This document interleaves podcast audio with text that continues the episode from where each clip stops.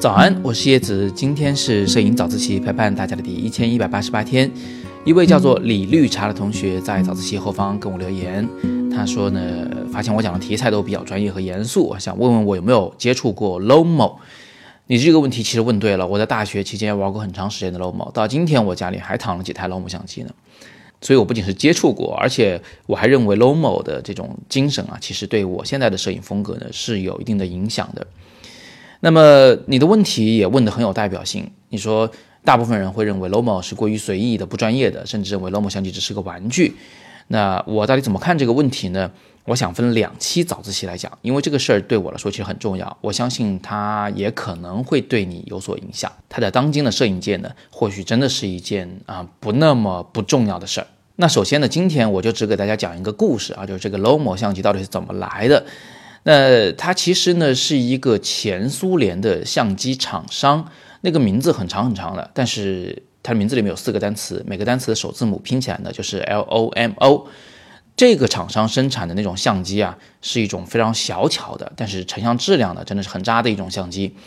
它有这么几个明显的特点，第一个呢就颜色极其怪异啊，鲜艳且怪异。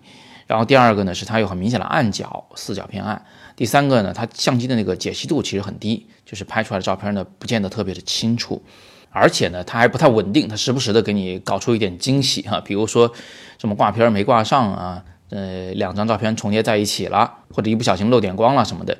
总之呢，这个相机相当的不靠谱，这应该是个淘汰产品是吧？所以这个厂商呢，后来反正是倒闭了。但是呢，有两个外国的留学生在他们的那个二手集市里面啊，买到了这个 Lomo 这个品牌的相机。然后就非常惊讶的发现，哎，它其实是有惊喜的，你永远都不知道这个相机拍出来是什么样子。于是他们就把这种相机的这种风格啊给发扬光大了。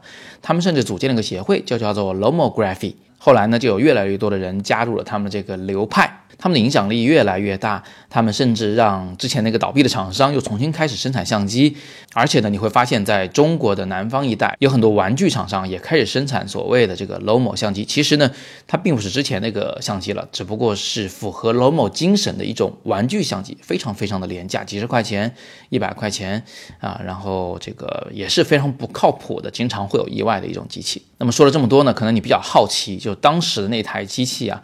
到底是哪台机器？那我呢已经把这台相机的一个现产版本的照片啊放在了下方，你可以看得到，它的型号叫做 LC 杠 A。